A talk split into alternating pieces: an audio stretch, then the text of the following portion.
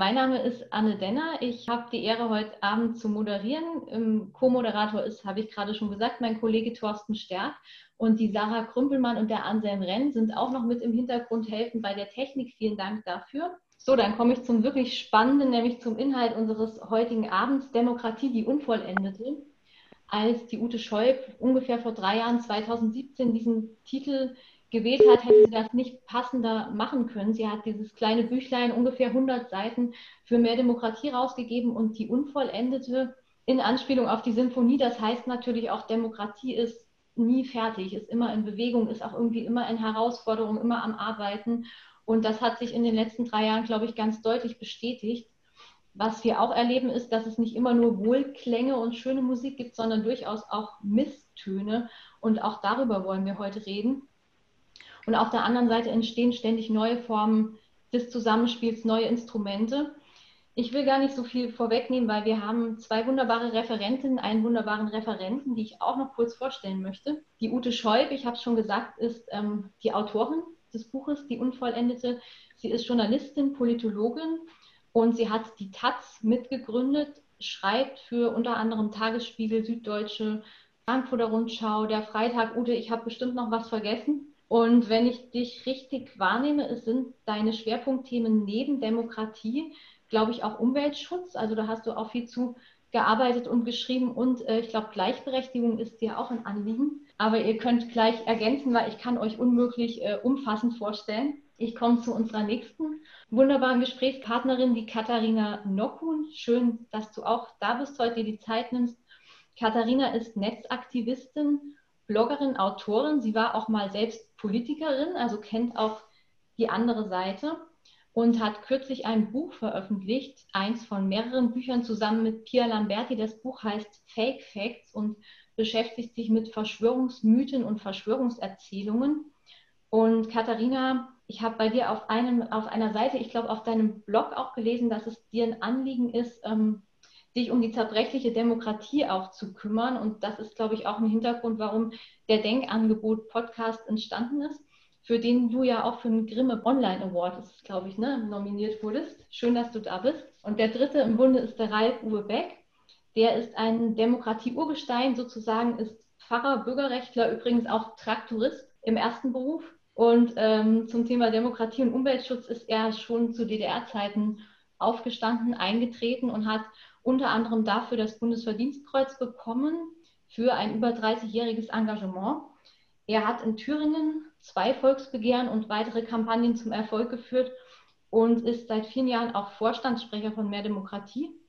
Deswegen ist wenig überraschend, dass eins seiner Herzensanliegen die direkte Demokratie ist. Ja, herzlich willkommen. Dann würden wir gleich einsteigen mit Ute Scheub. Ute, als du die Unvollendete geschrieben hast vor drei Jahren, was waren deine Haupt Erkenntnisse? Vielleicht erzählst du uns einfach kurz darüber. Ja, gerne. Also herzlichen Dank erstmal für die Einladung. Schöne Gelegenheit. Hallo an alle. Ich setze meine Brille auf, weil ich ein paar Notizen gemacht habe.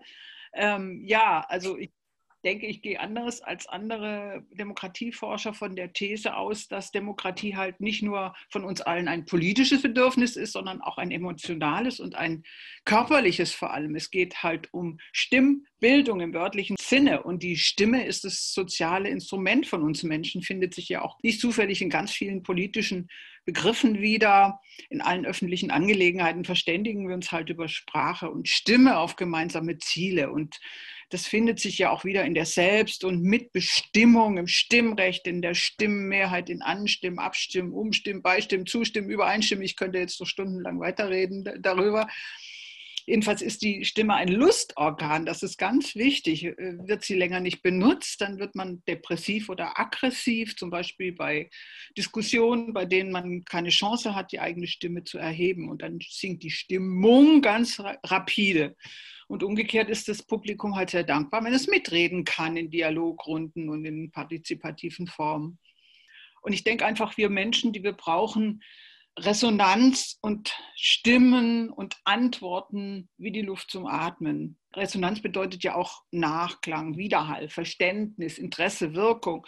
Und wir brauchen unbedingt existenziell Antworten und Mitschwingung und Mitwirkung. Ohne Resonanz ist die Welt wie tot für uns. Und der Soziologe Hartmut Rosa hat ja die These äh, aufgestellt, dass äh, Resonanz der Gegenbegriff zur Entfremdung sei. Also eine nicht entfremdete, lebendige Welt ist eine resonante Welt, die in uns und mit uns mitschwingt und Antworten und Selbst- und Mitbestimmung bietet.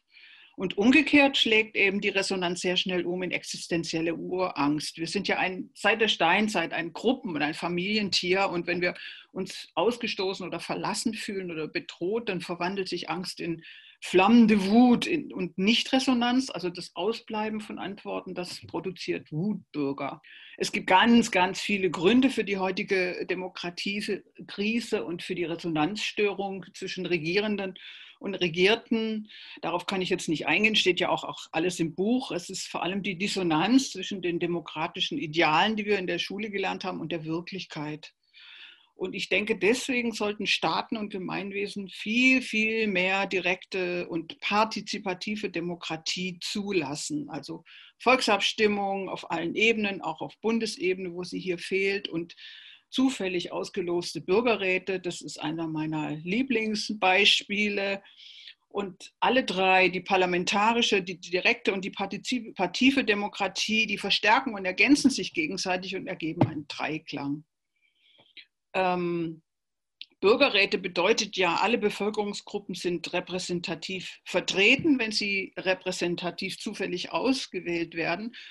Und dadurch entsteht Vielstimmigkeit durch eine qualifizierte Zufallsauswahl. Die Teilnehmenden, die, das ist ganz wichtig, die können frei von Eigeninteressen und frei von Parteiinteressen, Parteitaktik ein Sachthema diskutieren und sie sind ganz schwer korrumpierbar und auch nicht durch Lobbyisten beeinflussbar. Und das macht ihr Riesenpotenzial aus. Also diese Fähigkeit, Resonanz herzustellen und bei Konflikten Dissonanz in auch eine gewisse vielstimmige Harmonie zu überführen. Und dadurch fühlen sich Menschen ernst genommen. Ich glaube nicht nur in den Bürgerräten selber, sondern auch äh, drumherum und man kann sich auf einer Wellenlänge jedenfalls mehr oder weniger treffen. Viel Verschiedenheit in Gleichheit ist möglich und dafür gibt es ja inzwischen sehr, sehr viele Beispiele weltweit wer mitbestimmen kann, der fühlt sich zugehörig und ernst genommen. Er oder sie wendet sich nicht ab, hat das Gefühl, dass Engagement Resonanz erfährt. Und wer weiß, dass die eigene Stimme gehört wird, der zeigt weit weniger mit dem Finger auf die da oben. Und Politik, äh, Verdruss, Ausgrenzung und Hass wird der Resonanzboden ein Stückchen weit jedenfalls entzogen. Die Voraussetzung allerdings ist, dass die Politik auf die Bürgerräte und ihre Bürgergutachten hören muss und sie nicht ignoriert, sonst ist die Wirkung womöglich sogar verheerend. Also die Vielstimmigkeit äh, ist im politischen Diskurs entscheidend. Mal tritt die eine, mal die andere Stimme vor. Und das ist eben der große Unterschied zu den Rechtspopulisten und zu den Rechtsradikalen, die quasi einen einstimmigen Resonanzkörper oder einen Volkskörper anstreben, eine Gleichschaltung von Menschen und Stimmen, die keine andere Töne mehr dann zulässt. Und das Ergebnis ist trostlose Eintönigkeit. Rechtspopulisten wollen die B-Stimmer sein, die andere Stimmen mit Zwang und Gewalt ausschalten. Ähm, das gab es natürlich schon sehr lange und äh, seit Jahrzehnten haben wir da so einen Bodensatz von 10 bis 20 Prozent von Rechtspopulisten, Rechtsradikalen, aber früher war das eben eher nicht öffentlich und die öffentlichen Äußerungen von denen waren tendenziell stark tabuisiert. Und jetzt haben wir Facebook, Twitter und Co., die stellen quasi Räume für diese Fake News und Hassparolen zur Verfügung. Und meine These ist, dass diese asozialen Medien, wie ich sie nenne, diesen Aufstieg gefördert haben. Die haben einfach die Grenze des öffentlich Sagbaren verschoben und Beschimpfungen und Beleidigungen ziemlich üblich gemacht die sind ja meist anonym, also juristisch schwer verfolgbar. Und das Internet ist einfach kein, kein Ersatz für ein gemeinsames Treffen, für einen gemeinsamen Raum. Es, ähm, man kann darauf, man kann nur schwer aufeinander hören und äh, soziale Kontrolle findet auch nur sehr schwer statt. Ganz kurz, was ist seit dem Erscheinen des Buches passiert? Ich habe viele positive Reaktionen bekommen, Leute, die Bürgerinitiativen, Bürgerräte gründen wollten und so weiter. Und ich bilde mir auch ein bisschen ein, dass ich da einen gewissen Impuls gesetzt habe, vor allem für Bürgerräte, in der Zivilgesellschaft allerdings nur eher, weniger in der Politik. Ähm, der Stand jetzt ist, dass es in Deutschland aufgrund von mehr Demokratie einen nationalen Bürgerrat gab. 14 regionale und lokale Bürgerräte und ein globaler ist in Vorbereitung zu Thema Genmanipulation.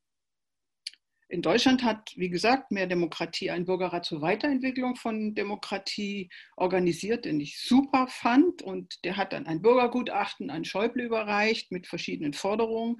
Der hat, sich, äh, der hat versprochen, sich dafür im Bundestag dafür einzusetzen. Und das Ergebnis ist jetzt ein Bürgerrat zum Thema Rolle Deutschlands in der Welt. Naja, also ich hätte Klimaschutz für wesentlich dringlicher gefunden als Thema. Das wäre dann auch ein positiver Beitrag von Deutschland in der Welt gewesen. International gibt es inzwischen äh, unter anderem in Frankreich und Großbritannien Bürgerräte zum Klima. Weitere sind in Vorbereitung. In Frankreich aufgrund von der Initiative von Macron. Der hat jetzt seit Oktober 19 getagt mit super Ergebnissen, wie ich finde. Das Bürgergutachten umfasst knapp 150 Empfehlungen, dadurch, da, darunter auch ziemlich radikale Vorschläge, zum Beispiel ein Tempolimit von 110 Kilometer pro Stunde und so weiter. Ich will das, kann das auch nicht im Einzelnen aufführen. Es soll dazu auch noch ein Referendum geben und Macron hat das, die meisten Forderungen akzeptiert. Nur ganz kurz noch zu Corona.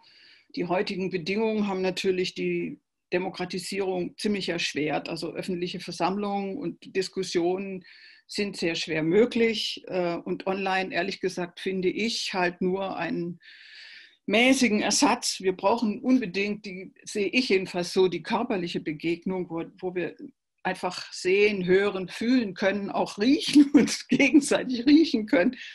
Äh, Masken, die, die verdecken ja sogar die Mimik. Und äh, ich bin hier ein bisschen ratlos, wie das so weitergehen kann. Ich hoffe halt sehr, dass das eine vorübergehende Phase ist. Und ganz grundsätzlich, äh, Anne hat es ja vorhin schon angedeutet, also äh, es wird immer wieder natürlich auch Misstöne und Dissonanzen geben in der Demokratie, in der Demokratisierung. Das gehört dazu. Demokratie ist per se ein unvollendeter Prozess und wird nie zu Ende kommen. Danke fürs Zuhören. Ja, vielen Dank, Ute. Ich sehe da im Chat geht es schon ordentlich rund. Da kommen schon die ersten Fragen. Ähm, Sarah und Thorsten bündeln das jetzt schon. Ich würde deswegen vorschlagen, dass wir erstmal die Impulsvorträge hören und dann ähm, genau uns anschauen, was da so an Diskussionen, an Rückfragen kommen möchte.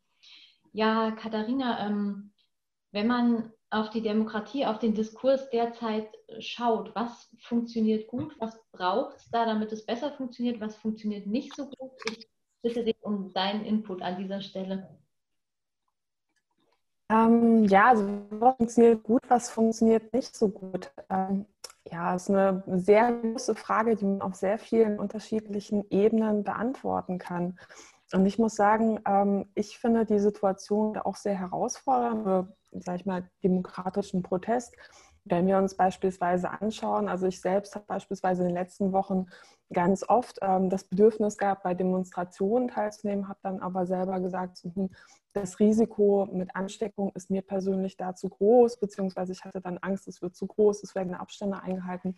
Ähm, ich habe dann davon Abstand genommen, aber es ist natürlich dann auch schwierig für eine Demokratie, weil man dann auch schauen muss, was sind andere Ausdrucksmöglichkeiten. Ja?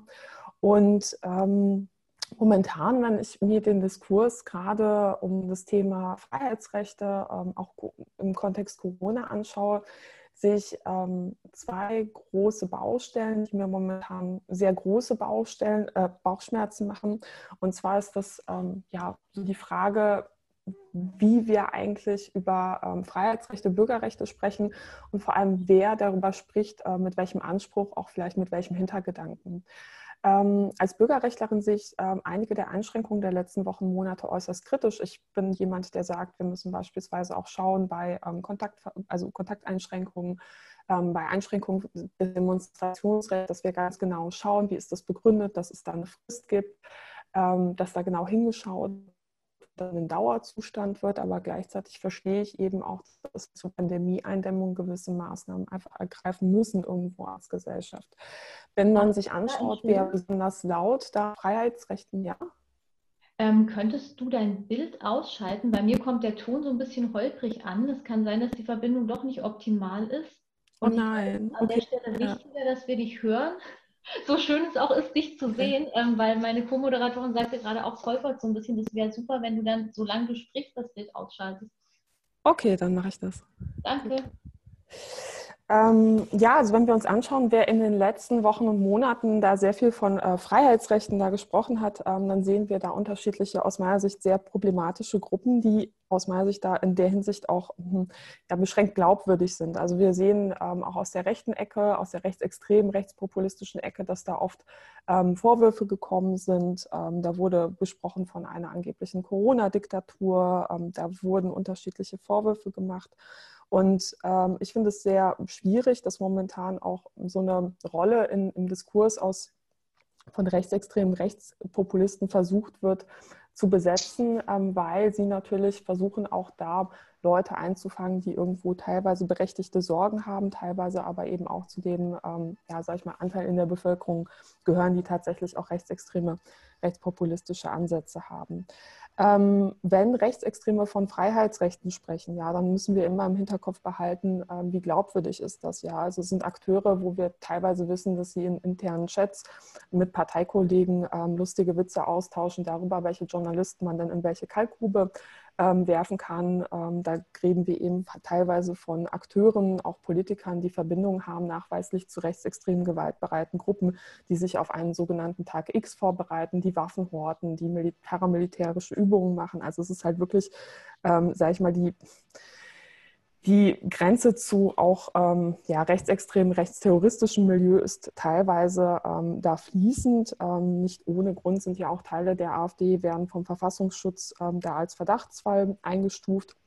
Und wenn eben auch rechtsextreme Akteure von so etwas wie Demokratie oder dem Volkswillen sprechen, dann ja, knüpft das natürlich auch an ein sehr problematisches Bild von Volk an. Ja? Also was ist das Volk? Gibt es ein Volk? Gibt es unterschiedliche Gruppierungen? Ähm, so dieser homogene Volkswille, der da ge gerne unterstellt wird, ähm, den gibt es ja so erstmal nicht. Die Demokratie lebt ja auch von Diskurs. Da fand ich ja auch sehr schön, ähm, dass im Buch ähm, Ute, du da das Zitat ähm, genannt hast vom, vom Schweizer Nationalrat Andreas Gross, der gesagt hat, das Gespräch ist die Seele der Demokratie. Ja, also Rechtsextreme, die wollen kein Gespräch, die wollen ein Ende des Diskurses, damit sie selbst entscheiden können, was quasi ähm, ja, die Volksgemeinschaft oder die, die Volksseele sozusagen will. Abstimmungen braucht man dann auch nicht mehr.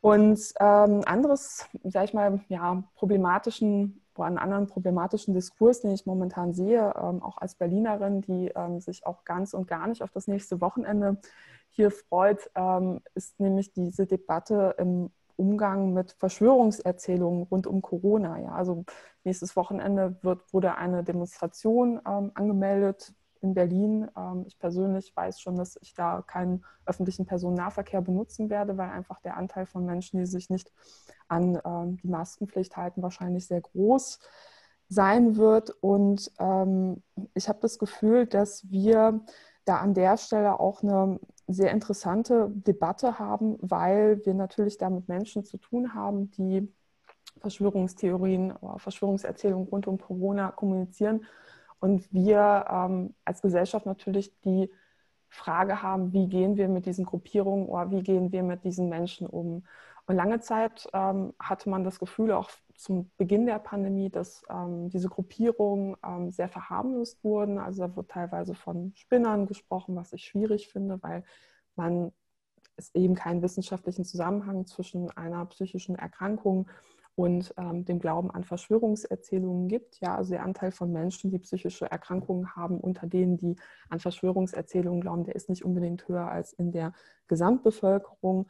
Ich finde es auch schwierig, ähm, solche ja, Haltungen auch zu pathologisieren, gerade wenn es um rechtsextreme Verschwörungsideologien geht. Und generell, glaube ich, sollten wir als Gesellschaft über den Punkt hinaus sein, wo wir eben so solche Narrative eben auch als harmlos betrachten. Also keine Frage, es gab immer wieder in der Geschichte der Menschheit auch handfeste Verschwörungen, auch in der Politik. Ja, also man kann ja beispielsweise die Diskussion so um, um die Snowden-Enthüllung durchaus auch als ähm, ja, gescheiterte Verschwörungen ansehen. Aber ähm, das, was einige Akteure da aus diesem Umfeld kommunizieren, ähm, geht halt weit über etwas hinaus, was man irgendwo noch mit, mit Fakten ähm, belegen kann. Also werden Narrative kommuniziert, in denen es heißt, alle Medien würden zusammenhängen, alle Politiker würden unter einer Decke hängen und alle Wissenschaftler würden irgendwie Teil einer Verschwörung sein. Und je nachdem, in welche Gruppierung man mal reinhört, dann stößt man eben auch auf antisemitische Verschwörungserzählungen, wo behauptet wird, an der Spitze der jeweiligen angeblichen Verschwörungen stehen ähm, Juden oder als jüdisch wahrgenommene Menschen. Und das Problem ist eben, dass wir hier von ja, geschlossenen Weltbildern reden. Wir reden von einer Schwarz-Weiß-Welt, in der ähm, sehr stark mit Feindbildern gearbeitet wird, mit sehr einfachen Erklärungsmustern. Also die Verschwörungserzählungen selbst sind oft hochkomplex, sind nicht unbedingt die einfacheren Geschichten. Aber eben, wenn es um die Schuldfrage geht, sind es sehr einfache Geschichten. Ja, also wird ganz klar kommuniziert, ähm, dieser Akteur, diese Gruppierung ist schuld. Und das ist natürlich irgendwo einfacher, sage ich mal, im Umgang, als zu akzeptieren, dass wir alle irgendwo einer chaotischen neuen Situation auch ausgeliefert sind. Ja? Und das große Problem, das ich sehe, ist eben, dass viele dieser Gruppierungen mittlerweile eine Art von Sprache oder Kommunikation wählen, die zu Gewalt aufstachelt. Ja? Also wenn man sich die, die Zeitschriften von einigen ähm, Gruppierungen anschaut, die jetzt auch für die Demonstration in Berlin in den, vor einigen Wochen mobilisiert haben, aber jetzt auch für die nächste Demonstration, dann wird da eben vom Merkel-Regime gesprochen, ja, also als hätten wir da nicht, also als würden wir nicht in einer Demokratie leben, da wird von Diktatur gesprochen, ähm, da wird von Lügen, von Agenda gesprochen, ja, also auch Vorwurf in Richtung Wissenschaft. Und wir wissen eben auch, dass aus diesem Spektrum mittlerweile auch massive Drohungen, ja, eben auch ins wissenschaftliche Feld, ins, äh, gegenüber von Politikern, aber auch gegenüber von Journalisten auflaufen. Und ich selbst habe damit auch meine Erfahrungen gemacht. Ähm, meine Co-Autorin auch, Pia Lamberti. Ähm, und es ist auch, sag ich mal, frustrierend irgendwo zu sehen, dass man ähm, ja mit bestimmten Gruppierungen teilweise auch kaum noch kommunizieren kann, weil eben eine Grundvoraussetzung für einen gemeinsamen Diskurs, Diskurs irgendwo fehlt. Also es ist schwierig, über, sag ich mal, einen richtigen Umgang mit einer Pandemie ähm, zu diskutieren mit Menschen, die beispielsweise davon ausgehen, es gäbe eine globale Verschwörung in der Wissenschaft. Das heißt, jegliche Form von wissenschaftlicher Veröffentlichung wird von diesen Menschen nicht mehr akzeptiert. Ja. Jegliche Form von journalistischen Recherchen, außer von kleinen Nischenakteuren, die eben auch sag ich mal, von ihnen akzeptiert werden, wird nicht mehr akzeptiert, weil die als Teil der Verschwörung äh, gesehen werden. Und ich bekomme häufig auch Zuschriften aus diesem Milieu, wo es heißt, so ja, sie scheinen ja eine ganz nette zu sein, aber sie müssen das ja schreiben. Ja, das wird ihnen ja gesagt. Sie werden ja dafür bezahlt. Und da muss ich sagen, aus meinem Konto sind keine entsprechenden Zahlungen eingegangen. Ich bin ein freidenkender Mensch. Also es ist aber natürlich auch schwierig, dann in einem Diskurs mit Akteuren oder Einzelpersonen zu gehen, die einem sogar den freien Willen absprechen, die einen als gesteuert darstellen, ja, sobald man nicht ihre Meinung vertritt. Ja, und eine Lösung für diese Diskussion oder für diesen Diskurs, den wir momentan erleben, sehe ich auch nicht. Mit großer Sorge sehe ich allerdings, dass wir momentan eine Form von Verschmelzung haben zwischen verschwörungsideologischem Milieu und extremer Rechte. Also da gab es schon immer Berührungspunkte, ähm, schon seit Jahren. Das ist keine neue Entwicklung. Aber eben gerade im Hinblick auf die Demonstration nächstes Wochenende sehen wir eben, dass Akteure wie die Identitäre Bewegung, also ähm, auch eine vom Verfassungsschutz beobachtete Gruppierung, stark dafür mobilisiert, ähm, Teile der AfD mobilisieren dafür, ähm, kommunizieren teilweise auch zu ihren Anhängern, dass man sich dort nicht als rechtsextrem zu erkennen geben soll, sondern eher, sag ich mal, als normale Bürger hingehen soll. Und ähm, ja, da wird ein Schulterschluss zwischen unterschiedlichen Milieus geprobt, der ähm, aus meiner Sicht hochgradig gefährlich ist. Ja? Also man hat einen gemeinsamen Nenner, man hat gemeinsame Feindbilder und ähm, ich bin sehr ähm, gespannt, wie wir als Gesellschaft damit umgehen. Ähm, eine Lösung habe ich nicht, aber wie gesagt, das sind so die Bauchschmerzen, die ich momentan habe, wenn wir uns ähm, anschauen, wie ähm, ja, über, über Corona oder wie auch gesellschaftlich über bestimmte Gruppierungen gesprochen wird. Ja, vielen Dank. Katharina, wir sehen dich jetzt auch wieder. Genau, das war ja jetzt so ein Blick so ein bisschen auf die dunklere Seite der Macht, hätte ich schon fast gesagt, auf die dunkleren, die gerade nicht so stimmigen Töne. äh, Ralf Uwe Beck steht ja auch in den Startlöchern und wird vielleicht auch auf das schauen, unter anderem auf das schauen, was es schon gibt und was schon funktioniert. Ein wichtiges Thema ist ja in Ute Scholz Buch auch immer wieder das Instrumentarium, mit dem man sozusagen zusätzlich aufspielen kann, damit das demokratische Konzert noch besser, noch voller wird. Und äh, Ralf Uwe Beck, magst du da nochmal einen Blick drauf werfen? Was gibt es schon speziell in Sachen direkte Demokratie? Was geht? Was funktioniert da schon? Und was ist vielleicht auch noch ausbaufähig? Bitte schön. Ja, sehr gerne. Direkte Demokratie ist ja der Kern für mehr Demokratie. Das ist das, worum wir streiten. Wir wollen einen Ausbau der direkten Demokratie. Von mir erst einmal einen schönen guten Abend in die Runde. Ich freue mich sehr, dass wir diesen Abend gemeinsam zusammen sind und miteinander reden, diskutieren. Ich will anfangs einfach, weil es gerade die Gelegenheit ist, erinnern an einen Verfassungsentwurf, der vor gut 30 Jahren geschrieben worden ist, nämlich von einer Arbeitsgruppe des zentralen runden Tisches der DDR. Dieser Verfassungsentwurf, der ist an einer Stelle richtig erstaunlich, äh, nämlich wenn es um Bürgerrechte geht. Und dort finden wir in diesem Verfassungsentwurf eben auch ganz selbstverständlich, das war überhaupt keine Mühe bei der Arbeit damals, finden wir auch die direkte Demokratie und zwar für die nationale Ebene, heute würden wir sagen, für die bundespolitische Ebene. Also wir finden gewissermaßen in diesem Gesetzentwurf den bundesweiten Volksentscheid. Dieser Entwurf hat kaum eine Rolle gespielt, in der Volkskammer damals nicht. Er ist nicht mal zur Abstimmung gekommen und Wolfgang Templin, der damals mit am runden Tisch saß, ein Bürgerrechtler, hat gesagt, der Verfassungsentwurf war demokratischer Ballast auf dem Weg zur deutschen Einheit. Da hört man schon die Enttäuschung raus. Immerhin ist von dem Herbst 89 ein ganz entscheidender Impuls ausgestrahlt für den Ausbau der direkten Demokratie, weil, und das war im Westen überhaupt nicht so, äh, im Osten flächendeckend mit den neuen Kommunalverfassungen und Länderverfassungen die direkte Demokratie ganz selbstverständlich eingeführt worden ist.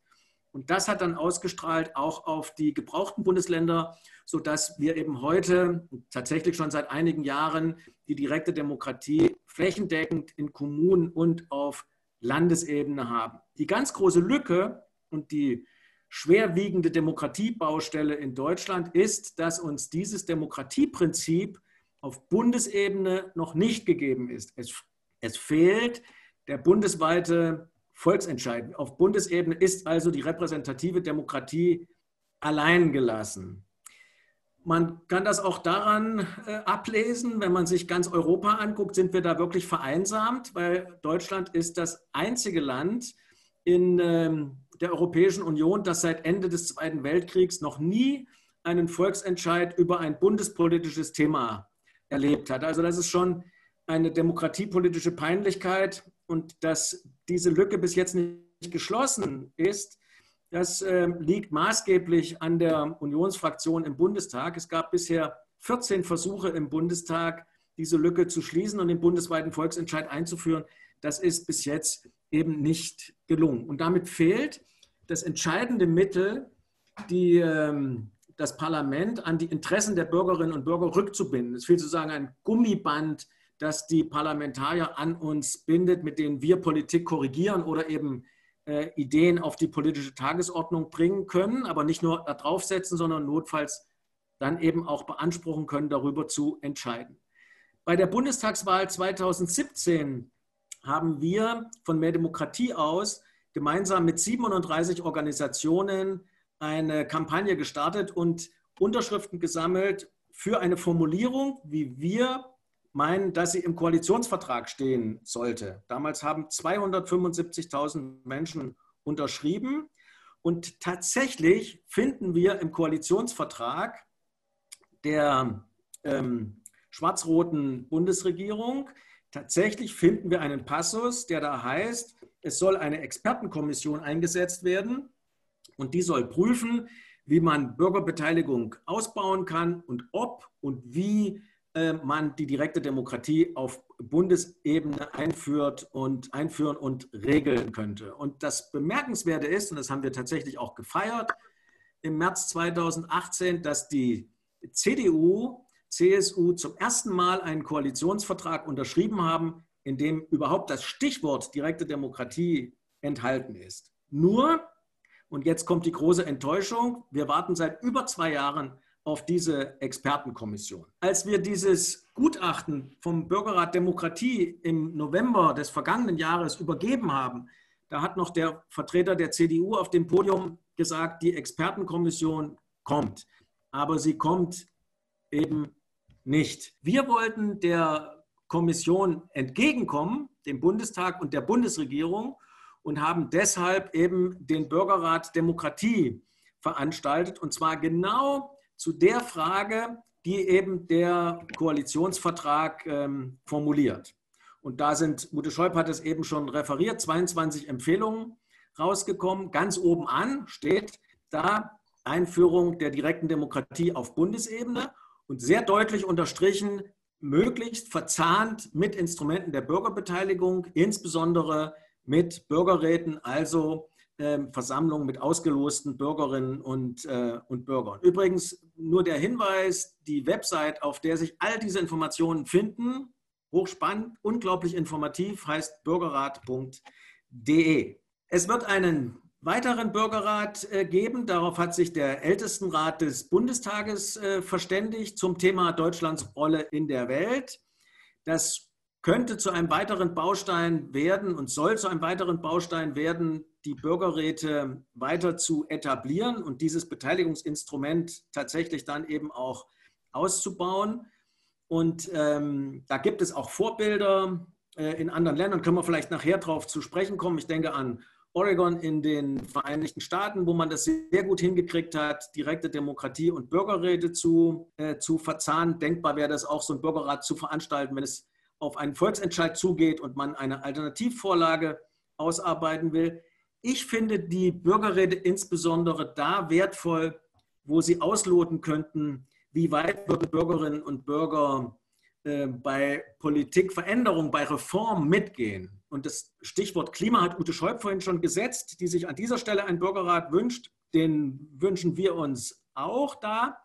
Und man sieht ja beispielsweise an Frankreich, Ute Schäup hat vorhin schon das Stichwort Tempolimit erwähnt, dass ähm, was als Ergebnis bei so einem Bürgerrat rauskommt, denken wir mal an das Tempolimit in Deutschland, hochpolarisiert die Debatte. Die Parteien, ähm, die da äh, sich eher fragwürdig an der Sachdebatte beteiligen, 70 Prozent der Deutschen wollen ein Tempolimit auf Autobahnen. Bei dem Bürgerrat in Frankreich kommt das als Ergebnis äh, raus. Und genau das ist so ein Modell auszuloten, eben wie weit sind Bürgerinnen und Bürger bereit mitzugehen. Die Bundesregierung hat zum Klimathema gesagt, mehr war demokratisch nicht drin. Und das müsste ja zunächst mal bewiesen werden. Es ist ja auch peinlich, sowas zu konstatieren, aber keine Angebote zu machen, wie wir das demokratisch überhaupt ermitteln. Jetzt kommt ein Aber.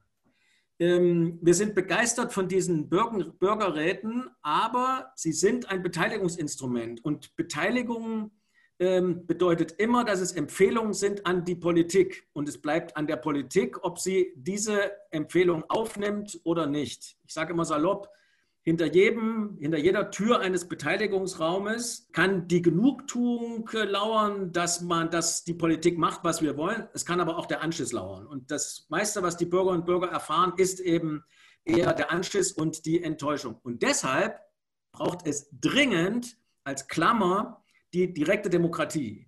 Ich beschreibe das immer gern mit, einem, mit dem Bild eines Gewölbes.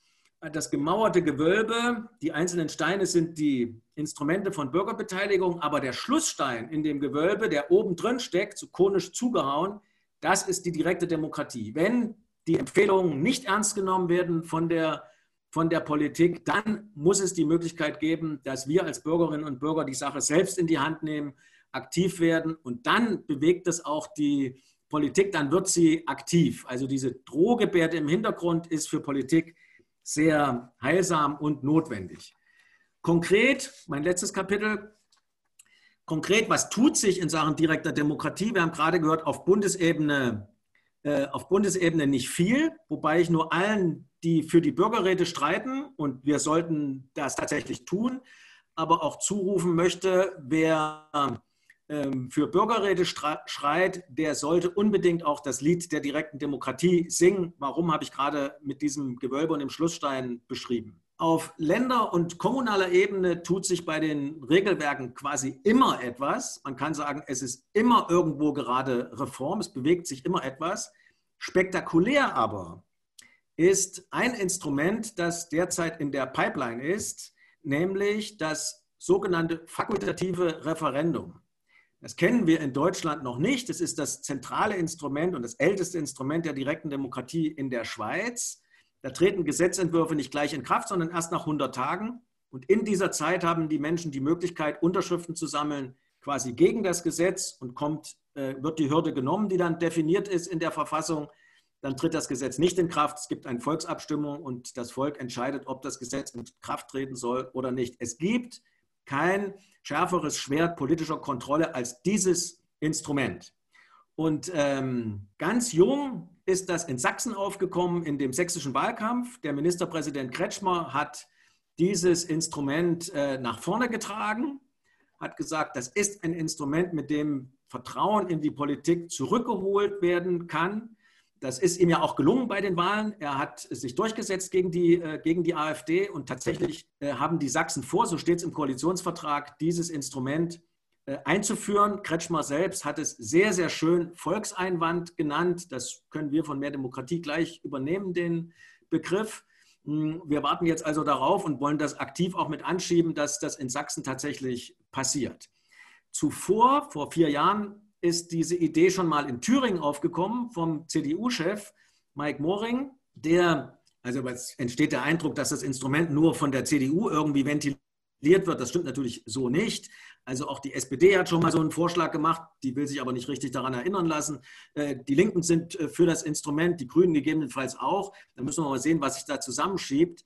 In Thüringen wollte es Mike Moring von der Oppositionsseite erste Mal die Erfahrung von Opposition gemacht und hat dann gedacht, naja, dann ist so ein Instrument ganz gut, um Politik dann, die herrschende Politik äh, korrigieren zu können. Moring ist nicht mehr da, aber wir haben in Thüringen, wie ja bekannt ist, eine Minderheitsregierung und äh, die hat jetzt klugerweise eine Verfassungskommission eingesetzt, weil jetzt gute Bedingungen sind, Zweidrittelmehrheiten auch für Verfassungsänderungen zu organisieren. Also diese Rituale zwischen Regierung und Opposition sind äh, in Thüringen zunächst bis zum nächsten Frühjahr einigermaßen aufgelöst. Und die CDU in Thüringen ist entschlossen, ich plaudere jetzt ein bisschen aus dem Nähkästchen, in den nächsten Tagen bis Anfang September einen Gesetzentwurf einzubringen für die Einführung des Volkseinwandes. Also wenn das gelingt und ähm, wir das in Thüringen hinkriegen und danach in Sachsen, dann könnten wir und schön auch vom Osten aus ähm, wieder einmal Verfassungsgeschichte schreiben und damit würde die direkte Demokratie einen unglaublichen Schub bekommen. Vielen Dank.